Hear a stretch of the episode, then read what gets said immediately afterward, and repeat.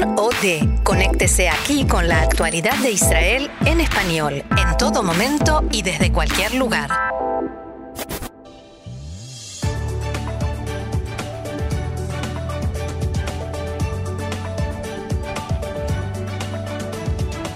Shalom, shalom, queridos oyentes. Brujima Baim, muy bienvenidos a nuestro encuentro cotidiano aquí en CAN, Radio Reca en español, Radio Nacional de Israel.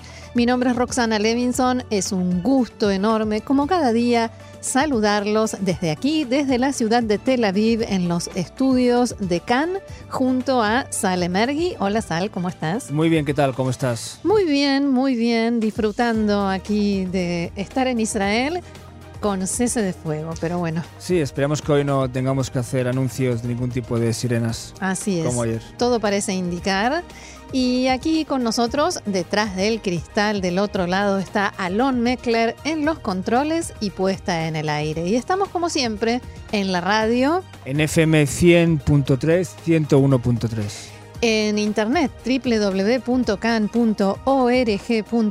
en la aplicación de Can o de Can con K y en nuestra página de Facebook Can en español.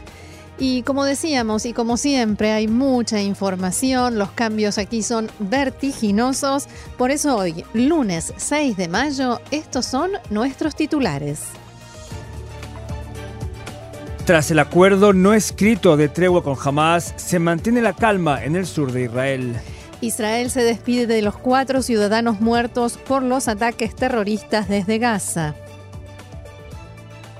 Críticas en la derecha y oposición a Netanyahu por aceptar la tregua en estas condiciones y no haberla explicado.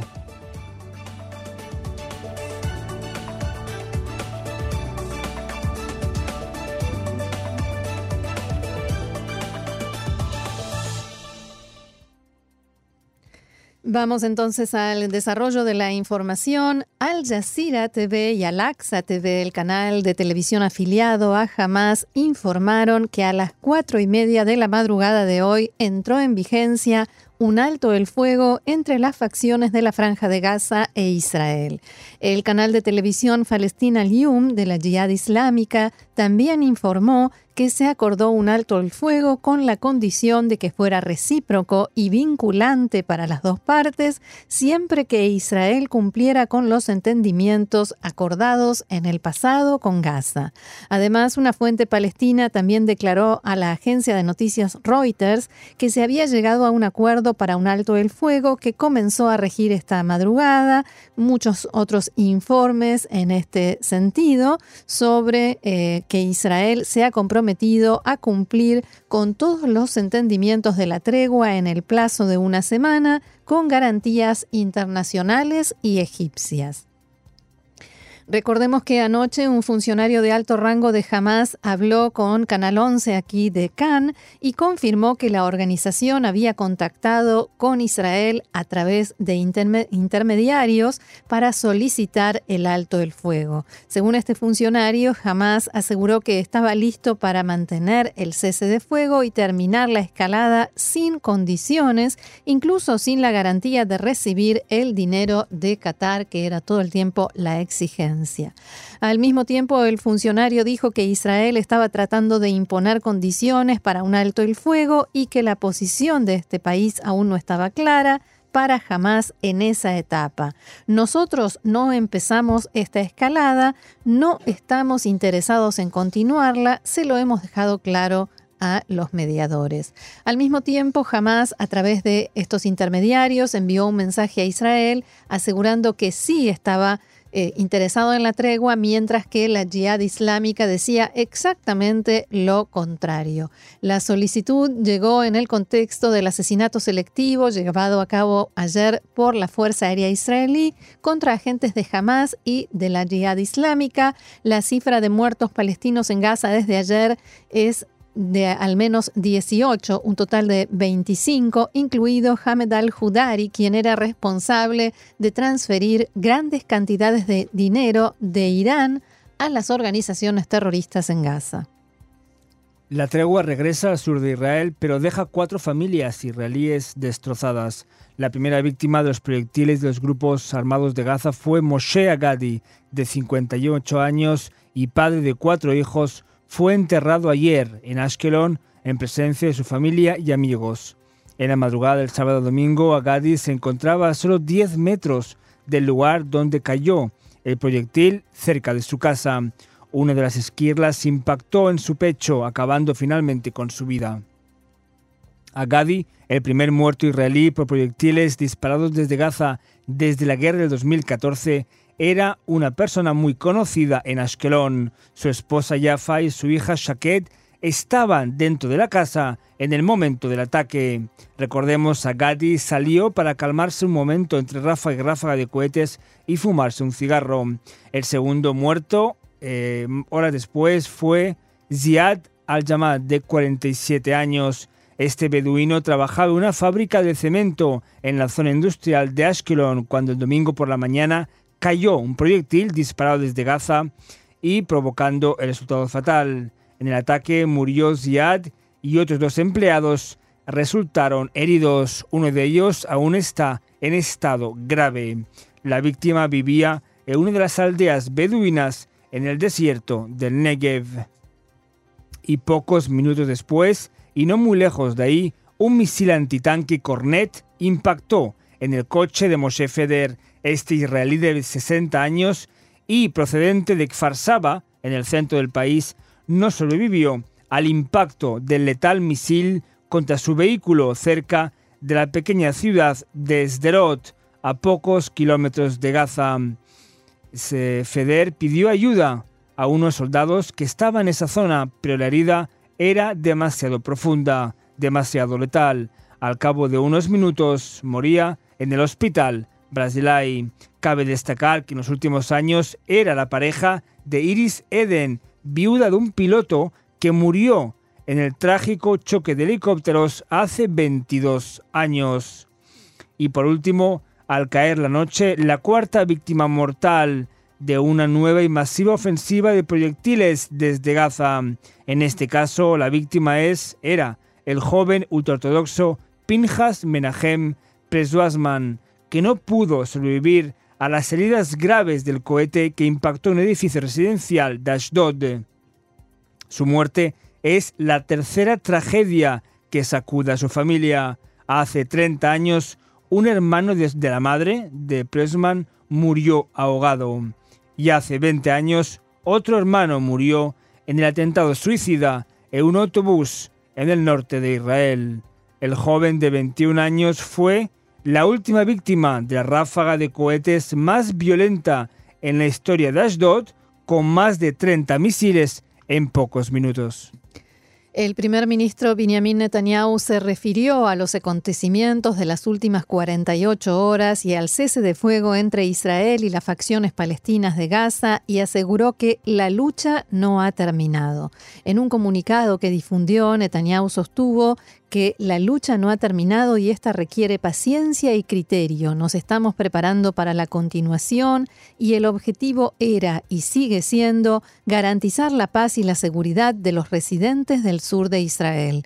En los últimos dos días, continuó Netanyahu, hemos atacado a Hamas y la Jihad Islámica con gran fuerza. Atacamos más de 350 objetivos a los líderes terroristas y sus milicianos y destruimos la infraestructura terrorista.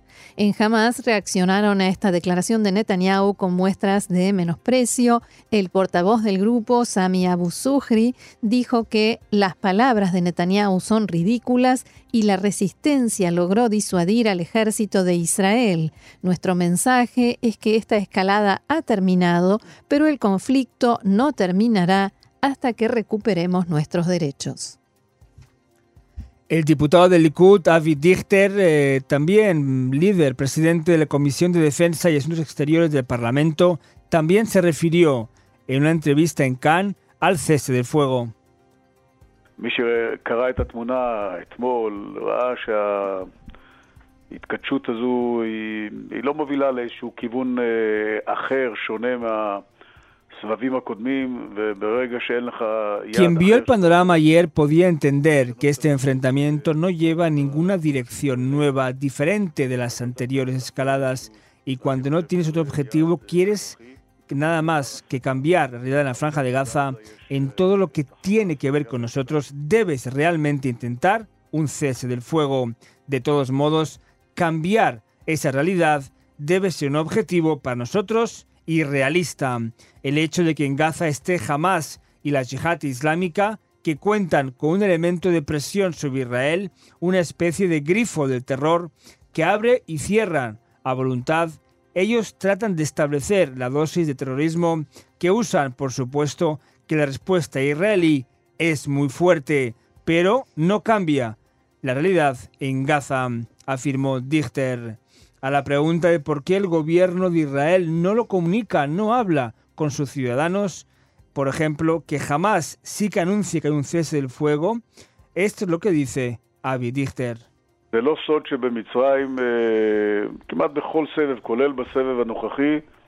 המצרים שמחזיקים קשר טוב מאוד איתנו כמובן, אבל גם מחזיקים קשר וגם מנוף אפקטיבי מאוד על החמאס ועל הג'יהאד האיסלאמי.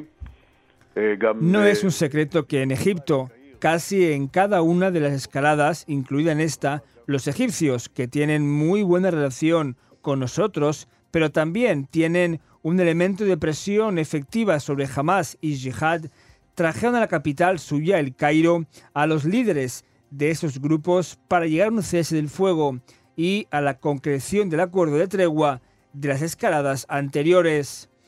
O sea, señor Dichter, como no es secreto, ¿los ciudadanos israelíes no necesitan que se les comunique algo? No, no, אני חושב שאזרחי ישראל יותר מאשר ראויים לדעת מתי נכנסת לתוקפה הפסקת אש, מתי נכנסת לתוקפה הסדרה חדשה No, no, yo creo que los ciudadanos israelíes merecen saber cuándo el cese de fuego entra en vigencia, cuándo entra en vigor este nuevo acuerdo. Esto tiene consecuencias directas, evidentes en la vida de los israelíes. No sé cuál es la razón por la cual el comunicado único que ha salido es el de defensa civil, según el cual desde las 7 de la mañana se volvió a la rutina. Supongo que en el transcurso del día recibiremos explicaciones. Y desde la oposición criticaron en la mañana de hoy al gobierno y al primer ministro Netanyahu por haber aceptado el cese de fuego con las organizaciones terroristas de Gaza y, como decíamos, por no haberlo comunicado oficialmente. El líder de Cajol Labán y jefe de la oposición, excomandante en jefe de Tzal, Benny Gantz, difundió un comunicado en el que decía, abro comillas, casi 700 disparos contra, territorio israelí, gran cantidad de heridos, cuatro muertos, todo ello como consecuencia de la pérdida del poder de disuasión y todo ello finaliza con una nueva rendición a la extorsión de Hamas y las otras agrupaciones terroristas. Todo lo que hizo el gobierno una vez más fue poner ante nosotros la próxima escalada. El otro líder de Cajol Labán, Yair Lapid, decía en declaraciones a Cannes.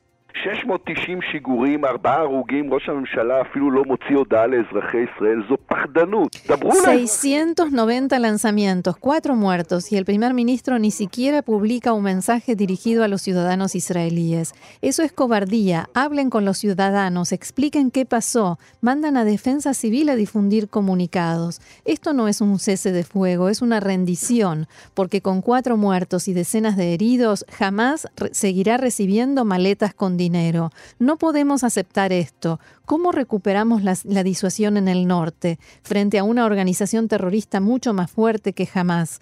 Utilizando fuerza. La disuasión se consigue con fuerza y con muchísima fuerza.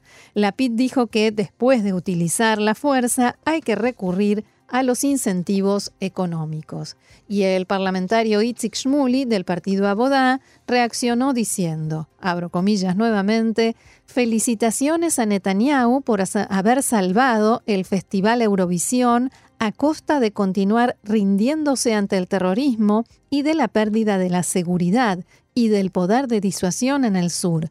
Las próximas maletas con dólares para Hamas ya están en camino. También la próxima escalada está en camino y jamás volverá a decidir cuándo comienza y cuándo termina.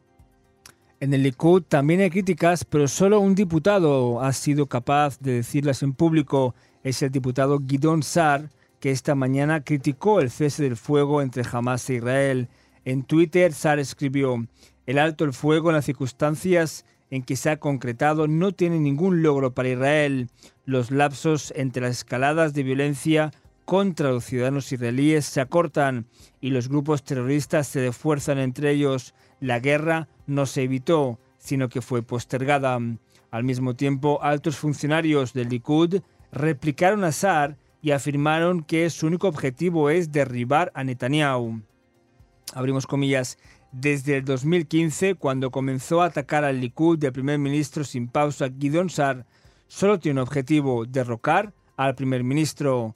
Mientras que muchos de los residentes del sur expresaron su confianza en Netanyahu, Gideon Sar no le da ni un solo momento de crédito e inmediatamente se une a los ataques de la izquierda de Benny Gantz y de Tzvika Hauser, un aliado de Sar que se fue a la izquierda y con quien está coordinado en el ataque.